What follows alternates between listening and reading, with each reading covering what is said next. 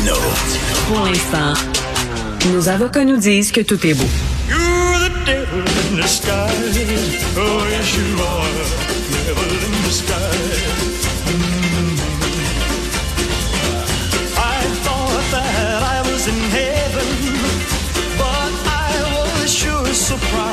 Devil in Disguise.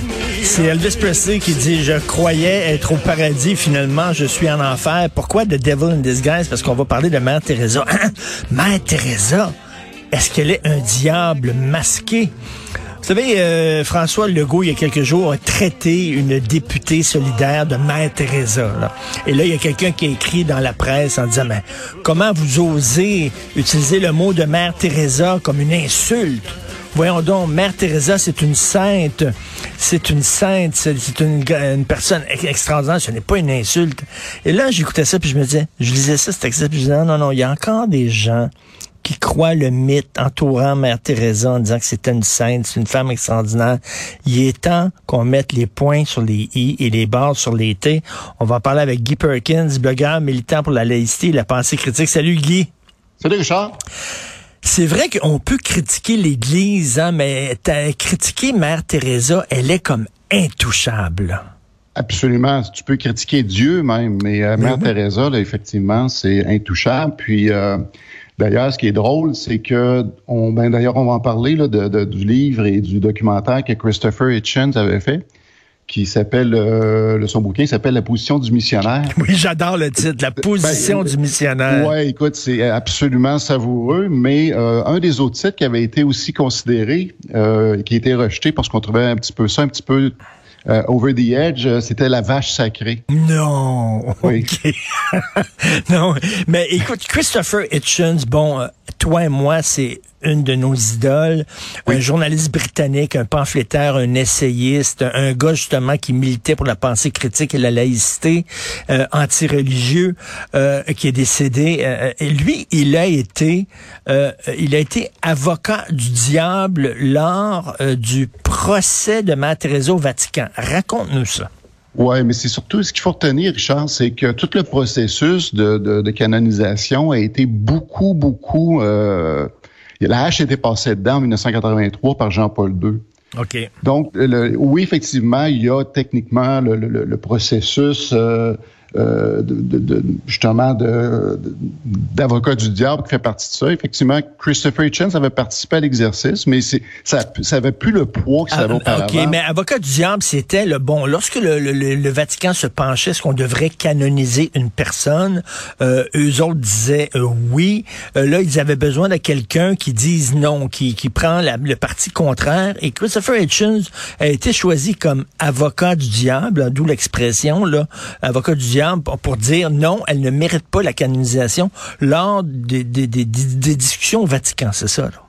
C'est ça, c'est le processus d'advocatus diabolique qu'on appelait. OK. oh, Et okay. puis, justement, comme je te disais, Jean-Paul II avait beaucoup allégé le, ce processus-là, qui fait que euh, ce processus-là ressemblait de plus en plus à, à une cour, un tribunal russe. On, on, vient de le voir cette semaine avec la condamnation de d'Alexei Navalny. Oui.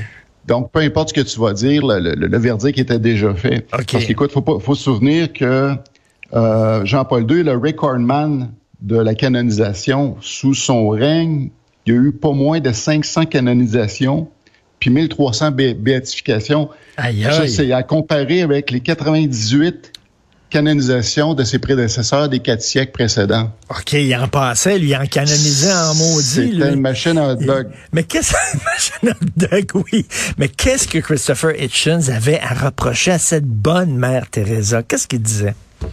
Ben, c'est que lui était vraiment le premier, parce qu'il y, y, a eu certaines personnes qui se sont interrogées, il y a eu quelques articles ici et là, mais les articles passaient sous le radar parce que Mère Teresa, comme on disait tout à l'heure, c'est une intouchable. C'est que dès le moment que quelque chose passait là-dessus, euh, il y avait une dissonance qui s'opérait. Les gens pouvaient voir, pouvaient lire, mais ils ne, ne retenaient pas. Ça, ça, passait sous le radar. Puis Hitchens a d'abord fait, lui, en 1994, un documentaire qui a précédé le livre, parce que dans le fond, le livre, c'est à toute fin pratique un verbatim de son documentaire. Le okay. documentaire, le, le titre pas moins intéressant, ça s'appelait Hell's Angel.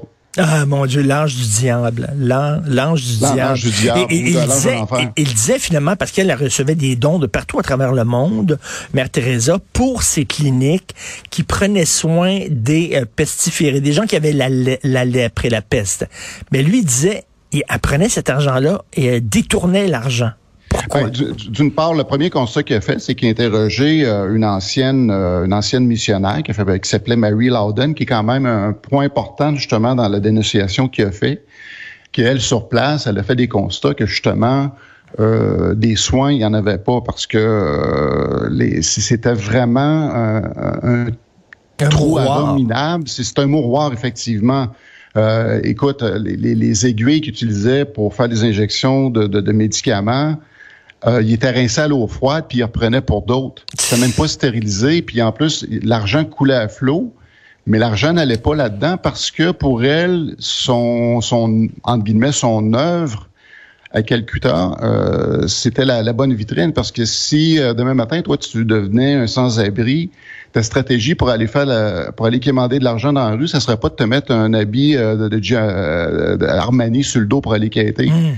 Tu vas essayer de, de, de, de, de faire la démonstration tu es miséreux, Ben oui. pour au moins pour être capable de re- retirer de l'argent. Donc, elle, disait, elle, m'a- elle m'a montré ses cliniques en disant, regardez, donnez-nous de l'argent, on aide les lépreux. Mais avec cet argent-là, elle, ce qu'elle finançait, c'est des, des cliniques anti-avortement. C'est ça, des organismes Ben, anti-avortement. son, ben, son œuvre essentiellement était vraiment dévouée à sa congrégation parce que dans les millions qu'elle récoltait, ils ont été investis à bâtir pas moins de 500 couvents dans le monde, dans une centaine de pays, euh, qui portent son nom.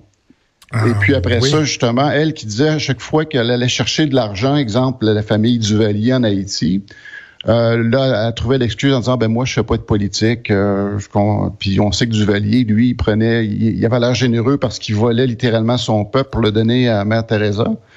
Mais elle a dit à ce moment-là, je fais pas de politique. Moi, euh, je suis là pour euh, aider les pauvres, les miséreux. Donc, elle fermait Euh, les yeux sur elle les, fermait les carrément dictateurs. les yeux, puis du même coup, ben, elle semblait, ça, ça donnait l'impression qu'elle légitimait justement de ce, ce, ce, ce dictateur-là. Ben Puis elle le fait en- aussi avec euh, des gens riches. Euh, donc là-dessus, elle avait pas trop de problème. Mais par contre, quand c'était question d'avortement euh, et de contraception, ben là, euh, elle s'est pas gênée pour aller euh, faire partie de la campagne euh, contre la loi sur l'avortement, euh, ben, l'ouverture ou le relâchement sur le bannissement de l'avortement en Irlande. Elle a participé à la campagne du non.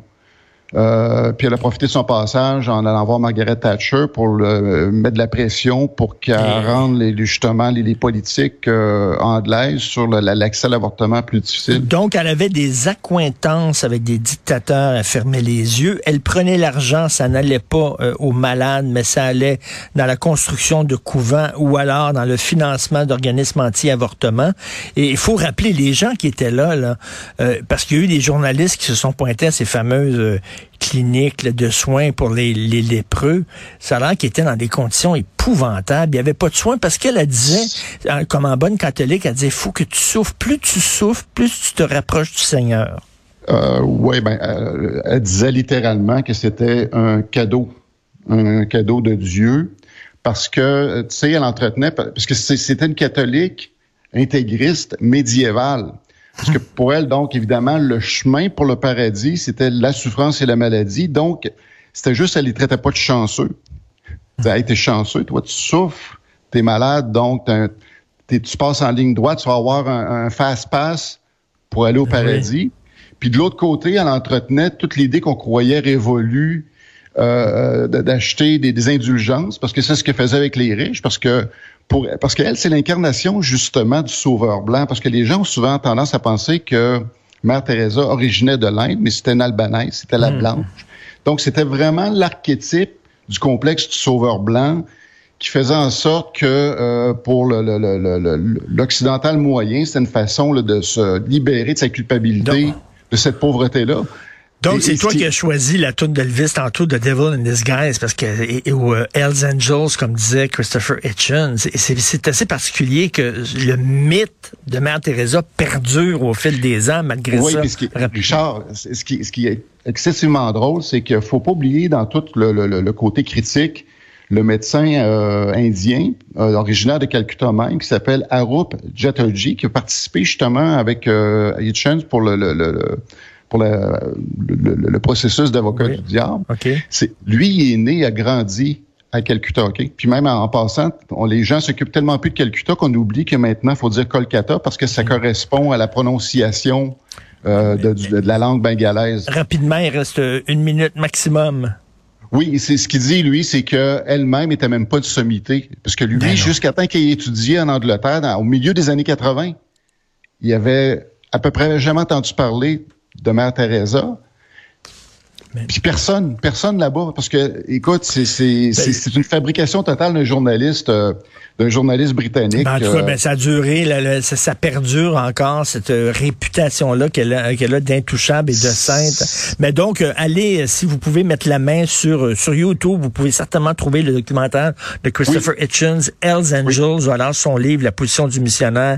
Merci. Et, et le livre, en passant, le livre de Chatterjee aussi, qui est excellent, Mo- Mother Teresa, The Untold Story, qui est à lire absolument. Ah oui, The Untold Story. OK. Merci beaucoup, Guy Perkins. Merci, Merci.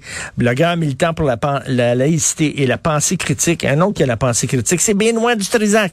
Il arrive tout de suite. Il y a notre rencontre à 11 heures. Merci à ma formidable équipe. Je suis chanceux de travailler avec des gens fantastiques. Euh, euh, Julien Boutillier à la recherche, Florence Lamoureux, Maud Boutet à la régie de la réalisation, Charlie Marchand, qui n'est pas normand, qui est breton, mais qui a pas de chapeau rond, qui a une tuque sur la tête. Donc, et nous, on se reparle demain, 8 heures. Bye.